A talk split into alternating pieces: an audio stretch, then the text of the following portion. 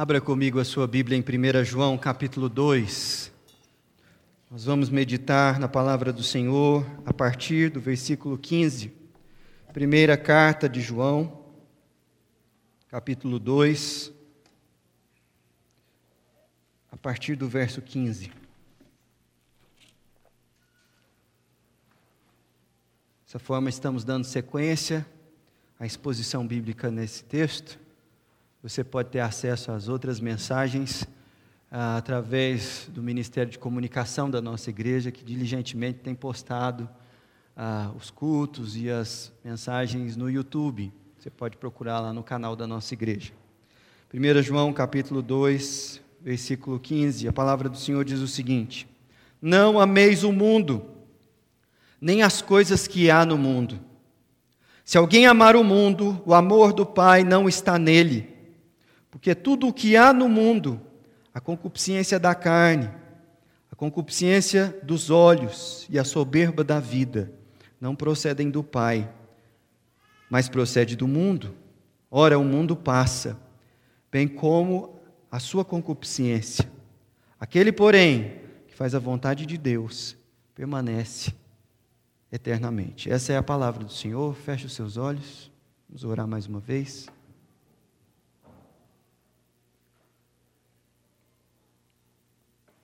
Senhor Deus e Pai, te louvamos porque o Senhor é um Deus de amor e nos ama profundamente, venceu a morte por nós. E nós te louvamos, Jesus, nesta manhã e queremos te amar mais. Por isso, ensina-nos na tua palavra e dá-nos o privilégio de não somente aprender, mas, sobretudo, praticar, ó Deus, viver por aquilo que o Senhor já nos ensinou. Nós oramos no nome de Jesus. Amém. Eu não pedi para nascer. Eu não nasci para perder. Nem vou sobrar de vítima das circunstâncias. Eu estou plugado na vida, eu estou curando a ferida. Às vezes eu me sinto como uma mola escolhida. Você é bem como eu conhece o que é ser assim. Só que dessa história ninguém sabe o fim. Você não leva para casa e só traz o que quer. Eu sou o teu homem, você é a minha mulher. E a gente vive junto, a gente se dá bem, não desejamos mal a quase ninguém. Vocês, agora vocês pegaram, né? O que, que é? O corinho. E a gente vai à luta e conhece a dor. Consideramos justa toda forma de amor. Bonito o corinho, né? Esse é o espírito da nossa época. Essa é uma música do Lulu Santos. E embora nós não cantemos essa música aqui, porque não faria sentido nenhum, tem muita gente que, embora siga Jesus, cantaria essa música perfeitamente no seu culto a Ele. Porque é assim que pensa. Consideramos justa toda forma de amor. É talvez o hino do nosso tempo. Essa música foi escrita por Lulu Santos e o nome dela é Toda Forma de Amor. E veja você como Lulu Santos já havia há muito tempo captado o espírito da nossa época. A imposição afetiva sobre a realidade e sobre os julgamentos. Nós vivemos num tempo em que, se você amar algo, isso é legítimo. Se você tiver afetos por uma pessoa, independente de quem ela seja, de como ela seja, ninguém tem nada a ver com isso. Isso é legítimo. Mas isso não está relacionado apenas com a ideologia de gênero e aos relacionamentos interpessoais. Na verdade, isso é a expressão daquilo que é mais comum no nosso tempo. Se você ama algo, corra atrás do seu sonho e viva como você quiser. Essa é a identidade do centro da cultura popular no Ocidente e sobre onde ele tem influência. Agora, nós estamos diante de um texto que se opõe frontalmente a essas afirmações. Porque se o Lulu Santos e o espírito da nossa época dizem consideramos justa toda forma de amor, o texto que nós lemos começa com um imperativo contra um determinado tipo de amor. Não ameis o mundo, nem as coisas que há no mundo. Ora, não é toda expressão sentimental que se manifesta legítima diante do crivo da palavra de Deus. E alguém poderia argumentar, mas Deus é amor. Sim, Deus é amor. Mas nem toda expressão sentimental e afetiva, mesmo que seja amistosa, deriva da vontade de Deus para a nossa vida. E é por isso que, quando você ama algo, não necessariamente aquilo lhe fará bem. Aquilo será o caminho e a vontade de Deus para a sua história. E hoje eu gostaria de falar um pouco sobre isso com você. A Bíblia nos diz: não ameis o mundo, não somente nessa passagem, mas em muitas outras. E o que eu quero fazer com vocês nos minutos que nos restam aqui juntos é meditar sobre o que não é não amar o mundo, que não é obedecer a esse mandamento. O que é amar o mundo, portanto, o que é desobedecer esse mandamento de uma outra forma. E por fim, por que amar o mundo é um problema? Se eu for bem sucedido, eu vou responder essas três perguntas ao longo da nossa meditação, mas mantenha a Bíblia aberta para que você consiga acompanhar o meu raciocínio. O apóstolo João, nessa carta, ele deixa muito claro que o amor ao mundo é inimigo do amor a Deus. E essa expressão, não ameis o mundo, ela muitas vezes é confundida com uma espécie de postura ascética com relação ao prazer, à alegria, como se santidade fosse um sinônimo de tristeza e de uma vida sem graça. Às vezes as pessoas entendem que santidade ou o sujeito santo é o perfil daquele estraga prazeres que consegue colocar defeito em cada expressão de alegria e morre de medo de alguém ser feliz perto dele. Isso não é santidade. A Bíblia fala que na presença do Senhor há abundância de alegria que alegria é fruto do Espírito e que Deus criou a realidade cheia de cheiros, sabores e experiências que são profundamente prazerosas e que isso é bom. Se não lembre-se de algumas passagens da Bíblia.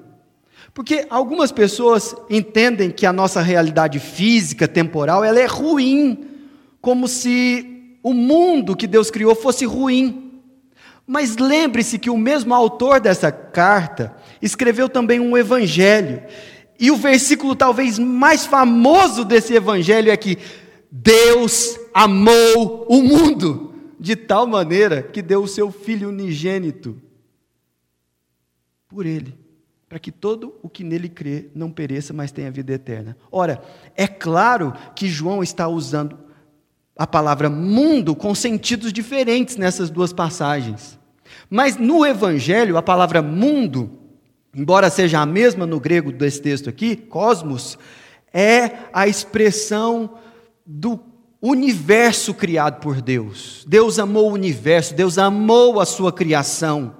E porque a criação estava caída por conta do pecado humano, ele enviou o seu filho para que na salvação da humanidade, a criação que está submetida a ela e geme por causa do nosso pecado, ela também fosse redimida.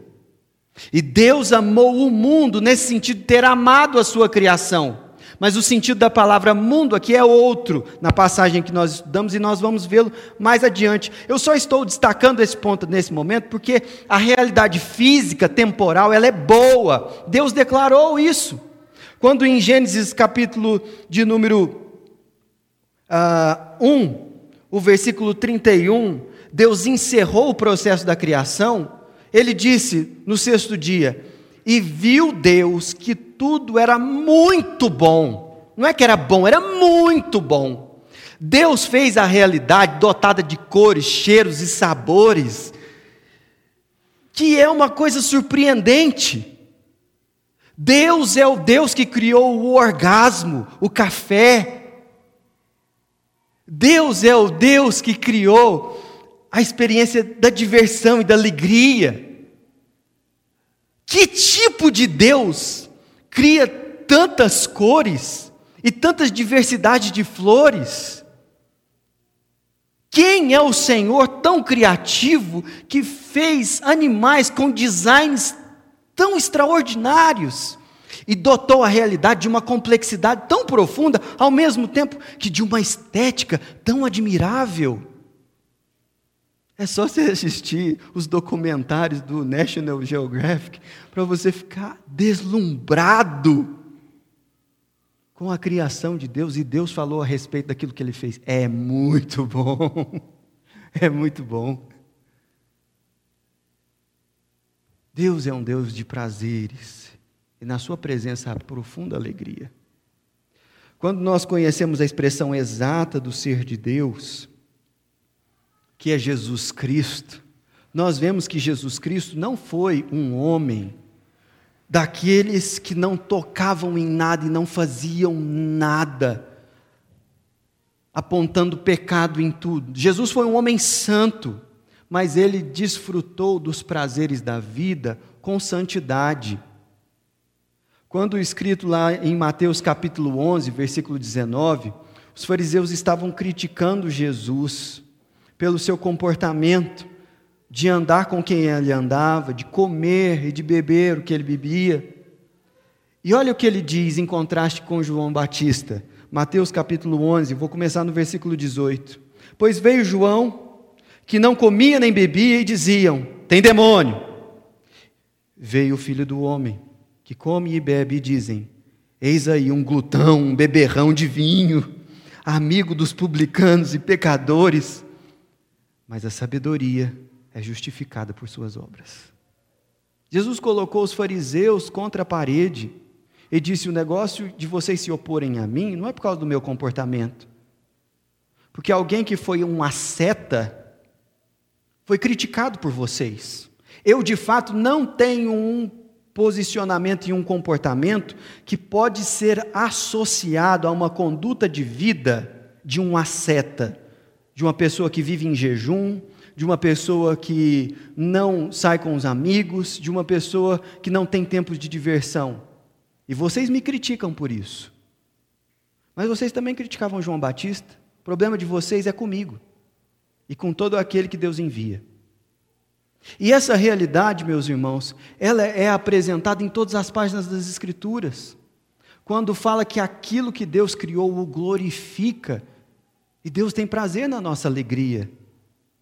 Agora veja que interessante que há muitas pessoas que confundem prazer com pecado, mas há muitos outros também que tratam com uma relativização profunda, como se o prazer fosse um fim em si mesmo. E é justamente por isso que o apóstolo Paulo, quando ele está orientando o jovem pastor Timóteo a pastorear a igreja do Senhor, ele diz lá no capítulo 4, o versículo 1, mantenha a sua Bíblia aberta e confira lá. Ora, o Espírito afirma expressamente que nos últimos tempos alguns apostatarão da fé por obedecerem a espíritos enganadores e ensinos de demônios. Então, aqui está sendo dito pelo apóstolo Paulo que nós vivemos num tempo em que pessoas ensinam o engano, e esse engano tem uma origem demoníaca no meio do povo de Deus, justamente porque, versículo 2: pela hipocrisia dos que falam mentiras e que têm cauterizado a própria consciência que proíbem o casamento e exigem abstinência de alimentos que Deus criou para serem recebidos com ações de graças pelos fiéis e por quantos conhecem plenamente a verdade. E preste bastante atenção no verso 4. Pois tudo o que Deus criou é bom e recebido com ações de graças. Nada é recusável, porque pela palavra de Deus e pela oração é santificado. Então, você precisa ter em mente que quando o apóstolo João, ele diz: "Não ameis o mundo", ele não está se opondo à realidade de você sentir prazer e alegria com as coisas que Deus criou e com o mundo que ele dispôs para nosso deleite, para a glória dele e também para o nosso cuidado. Ora, se esse fosse o caso, todos os mandamentos que dizem respeito a coisas temporais do nosso dia a dia seriam uma contradição a esse não ameis o mundo. Porque, por exemplo, qual é o mandamento de Efésios capítulo 5 em relação aos maridos e as mulheres? Maridos, amai vossa mulher, como Cristo amou a igreja. A minha pergunta para você, maridão, é: a sua mulher está no mundo? Entendeu?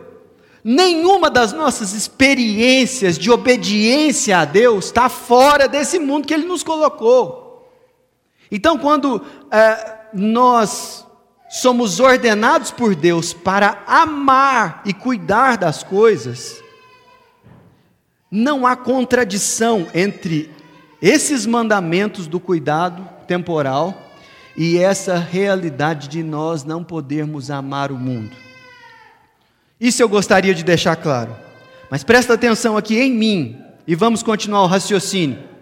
Porque se é verdade que há uma confusão muito grande sobre o que não é amar o mundo, afinal de contas, o que é amar o mundo? O que essa passagem veta e proíbe a nós, sob pena de nós estarmos pecando contra o Senhor? Não ameis o mundo, nem as coisas que há no mundo. Se alguém amar o mundo, o amor do Pai não, do Pai não está nele. Versículo 16, preste atenção. Porque tudo o que há no mundo, e ele vai começar a descrever a respeito do que ele está dizendo. A concupiscência da carne, a concupiscência dos olhos e a soberba da vida não procede do Pai, mas procede do mundo. Aqui nós temos a explicação de João, a que ele está se referindo quando ele usa a palavra mundo. Essa palavra mundo, ela está associada no seu sentido nessa passagem à palavra concupiscência.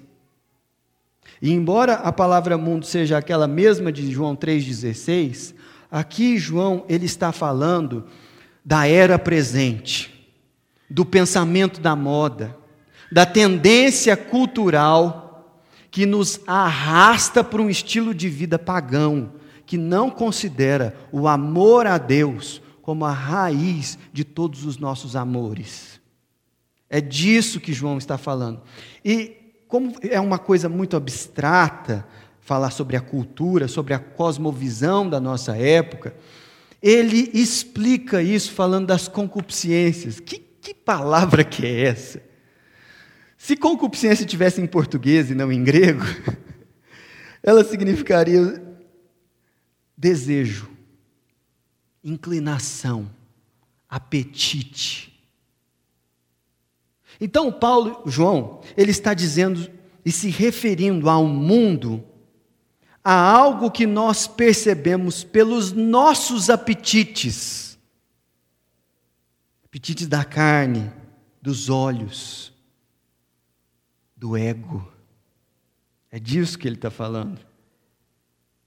Ele está falando daquilo que você é conquistado a desejar. E está aqui o desafio da passagem. Porque a manifestação do pecado aqui não causará em você asco, nojo, afastamento imediato. Você não vai ter em relação a essa face pecaminosa do mundo uma sensação de feiura, pelo menos não inicialmente. Porque o nosso coração deseja se apegar aos amores que esse mundo oferece de uma maneira incondicional. Nós fomos criados por Deus para amar.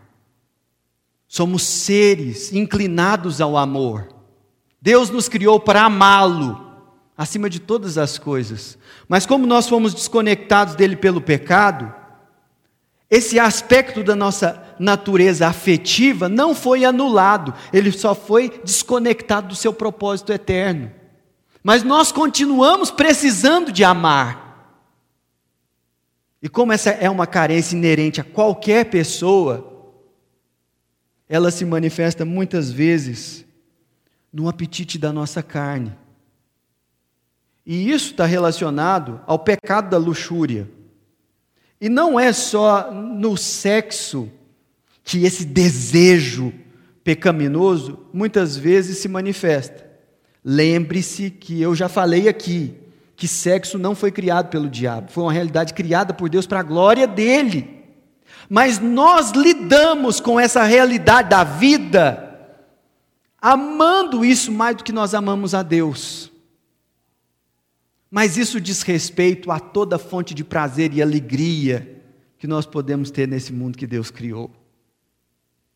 É por isso que você nunca cansa de rolar o Pinterest, porque os seus olhos têm um apetite. É por isso que é tão fascinante a vida das redes sociais, da vida dos outros. E porque há interesse da nossa parte que os outros consumam aquilo que a gente produz como propaganda de si mesmo. Porque existem apetites nos nossos olhos que são infinitos, insaciáveis. É por isso que você tem a capacidade de destruir as pessoas que estão em volta de você simplesmente para alcançar um sonho. E esse sonho está intimamente ligado ao seu orgulho, aquilo que você pensa sobre si mesmo, aquilo que você acha que dá valor à sua existência, que faz o seu eu ter sentido na história. Sabe o que é isso? A soberba da vida. Porque eu sou o doutor que formou nessa instituição. Porque você não sabe quantos anos demoraram de mim para construir esse patrimônio que eu tenho. Porque você não tem ideia. E a gente pode colocar qualquer coisa nessa soberba da vida. Até mesmo o corpo que nós temos. Porque eu malho e você como pudim. Miséria.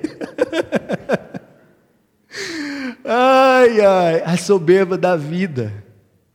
E não tem nada de errado ter um corpo em forma. Aliás, é sadio, é desejável. O problema é que isso pode se tornar a razão pela qual nós vivemos. Isso é amar o mundo, mesmo que você esteja direcionando todos os cuidados a uma área específica que você não considera mundana. Foi Deus que mandou a gente cuidar do corpo. Nós conseguimos racionalizar com muita facilidade o pecado que é resultado do amor ao mundo. E está aí o perigo dele. Porque nós podemos viver de maneira idólatra, sem que necessariamente, liturgicamente, num ambiente como esse, nos prostremos diante de uma imagem. Porque o mundo tem ídolos para todo tipo de gosto. Existem ídolos que são religiosos, entidades é, espirituais. Mas os ídolos que mais nos pegam, sobretudo os evangélicos, são os ídolos seculares. Aqueles que estão ligados à carreira, aqueles que estão ligados a finanças, aqueles ídolos que estão ligados ao nosso bem-estar e ao nosso lazer. Porque para satisfazer os apetites, as concupiscências dos nossos olhos, da nossa carne e a soberba da vida, nós negligenciamos o amor a Deus. E aqui fica quase que perfeita a ilustração desenvolvida pelo, pela mitologia grega, no mito de Narciso. Porque Narciso, ele foi destruído por um amor que o matou, o amor a si mesmo. O mito de Narciso é a, é, é a história que faz referência a um rapaz que era filho de um deus e de uma ninfa e que tinha por nome Narciso. No início da sua vida, seus pais foram consultar um oráculo e eles foram alertados de que seu filho seria feliz e muito bem sucedido se não contemplasse o próprio rosto. E a profecia ficou no coração dos pais, o menino cresceu e se tornou lindíssimo.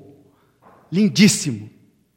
Ah, o texto do texto que faz referência a isso diz o seguinte: Narciso cresceu e se tornou um jovem bonito de Beócia, que despertava amor tanto em homens quanto em mulheres, mas era muito orgulhoso e tinha uma arrogância que ninguém conseguia quebrar. Até as ninfas se apaixonaram por ele, incluindo uma chamada Eco, que o amava incondicionalmente, mas o rapaz a menosprezava. Querendo vingar-se dela, Eco procura Afrodite, a deusa do amor, e pede que ela construa uma armadilha para que ela seja vingada dos seus sentimentos não correspondidos. E Eco tinha uma, um terreno com um lago. E quando Narciso estava passando por lá, ele caiu na armadilha montada por Afrodite e Eco. O que, que é o eco? É o som da própria voz. É interessante essas ironias, né? Narciso não se preocupava com nada além dele, e foi justamente o eco que o condenou. E ele olha para a água, se apaixona pela própria face e fica ali se contemplando indefinidamente, definhando, até que se precipita para a água e morre. Esse é um amor desordenado, afetivo, profundamente afetivo mas que destrói, que mata, que corrompe, que drena a justiça, que anula a beleza, que decepa a bondade.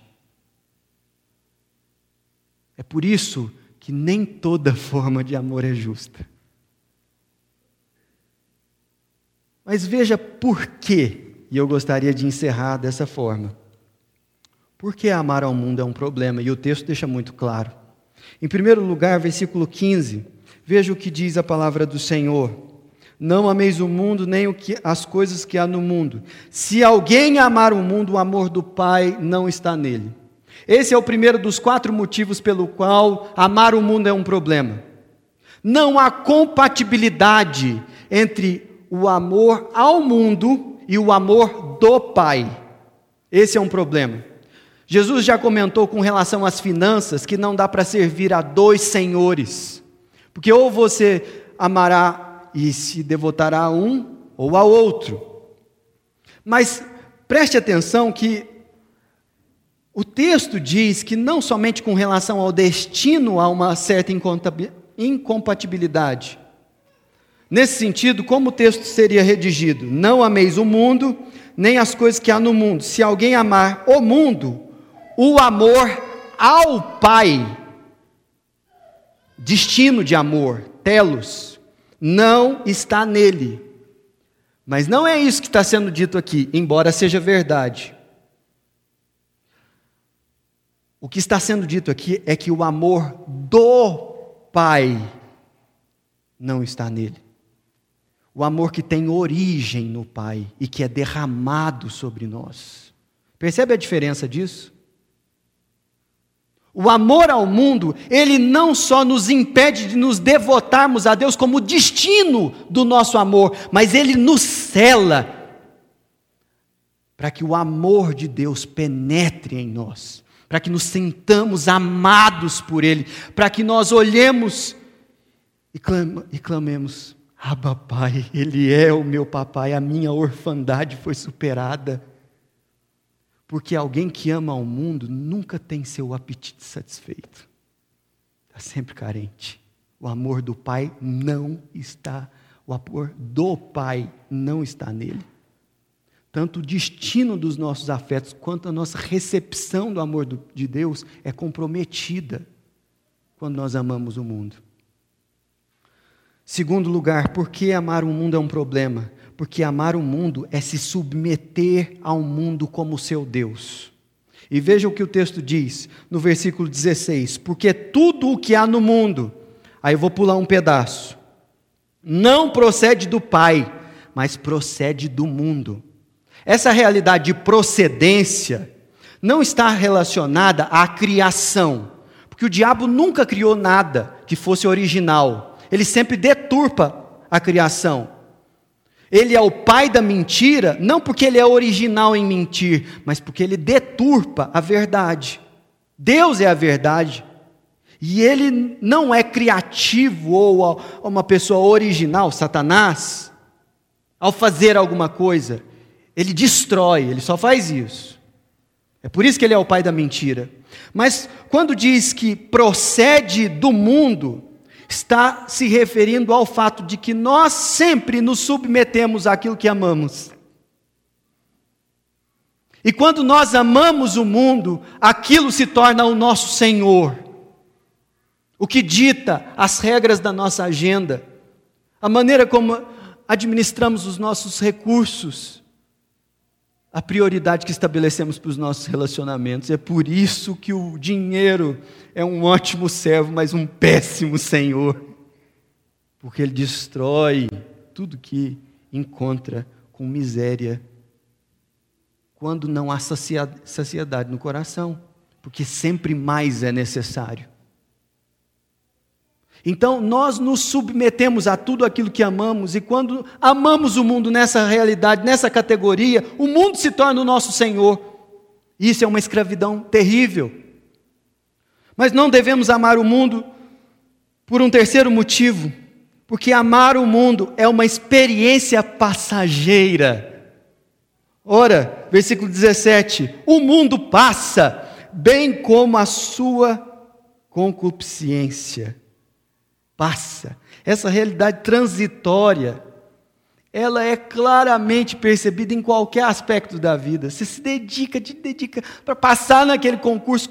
E se aquilo se torna um ídolo no seu coração e a razão pela qual você vive, quando você passa no concurso, você tem aquela sensação por um instante de que de fato você alcançou a felicidade. No outro dia, você está lidando com os problemas do chefe que você recebeu por causa que você passou no concurso. E aí a outra luta. Entendeu? Gente, quando eu era criança, o sonho de consumo de uma pessoa da classe média era comprar uma Marajó. Vocês sabem o que é isso? Marajó. É a station wagon do Chevette. que miséria. Mas tem gente que vive por conta de um carro. E é pouco demais. É pouco demais. Ou por aquilo que o dinheiro pode comprar, onde ladrões roubam, escavam e a ferrugem corrói. Você está entendendo? É disso que nós estamos falando. O mundo passa com as suas concupiscências. E o poeta desse mundo, sabe o que ele vai falar? Quando passar, quem você dirigiu todo o seu amor, não vou dizer que foi ruim, tão bom que foi assim, assim. Não imagine que te quero mal, apenas não te quero mais. É isso que o mundo faz. Quando você dedica algo, dedica o seu amor último a algo que é transitório, um dia esse objeto do seu amor virará para você e falar assim: Não te quero mais. Fica aí com o que você tem. E isso é triste demais. Em contrapartida, olha o que o texto diz. O que faz a vontade de Deus permanece eternamente. Sabe por quê? Porque o amor a Deus, o que Ele derrama por nós, é aquele descrito em Jeremias 31, 3. Com amor eterno te atraí. Por isso, com benignidade. Com amor eterno eu te amei. Por isso, com benignidade te atraí. Não ameis o mundo, nem o que há no mundo. Aquele que ama o mundo, o amor do Pai, não está nele. Hoje é um tempo para você pensar nos seus amores, nos seus afetos. Aquilo que tira o seu fôlego ou que te faz não dormir mesmo que seja insônia do seu trabalho. Aquilo que faz você colocar sua energia e a maior parte dos seus recursos. Você tem amado o mundo. Hoje Deus trouxe você aqui, colocou você em contato com essa mensagem, para que você saiba que Ele ama você com a própria existência é a vida dele. Porque Deus amou o mundo de tal maneira que deu o seu Filho unigênito para que todo aquele que nele crê não pereça, mas tenha vida eterna. Ao invés de viver simplesmente para si mesmo, Deus transbordou em amor por você, enviou o seu filho e decidiu morrer na cruz para que você pudesse experimentar o amor do Pai. Mas a menos que você renuncie todos os outros seus amores e submeta esses amores àquilo que Deus diz que eles devem ser na sua vida, você não vai conseguir experimentar o amor do Pai. E não há em mim ou em qualquer pessoa que pregue o Evangelho para você capacidade argumentativa para convencê-lo mas se hoje o Espírito Santo tocou no seu coração e você quer renunciar a amores que são intrusos, feche os seus olhos comigo. E fale para o Senhor, ao Rei dos Reis, eu consagro tudo o que sou. Senhor, não há nada na minha vida que não seja consagrado a Ti. Eu quero celebrar na tua presença, eu quero ter a alegria da santidade, o prazer que vem do Senhor.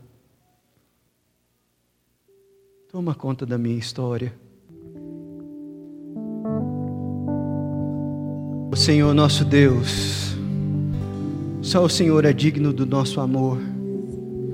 E quando nós amamos qualquer coisa separado de Ti, e da tua justiça, isso nos destrói, isso não te honra, isso achata e empobrece a vida.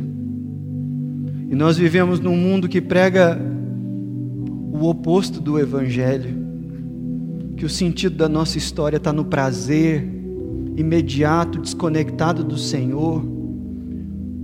E nós te pedimos perdão por tantas e tantas vezes sermos mundanos, Pai Oh Jesus, produz em nós frutos de arrependimento sincero, para que nós venhamos a te amar mais e mais e possamos experimentar, ó Deus, o que essa música diz, celebrar, ó Deus, com o nosso viver os teus louvores.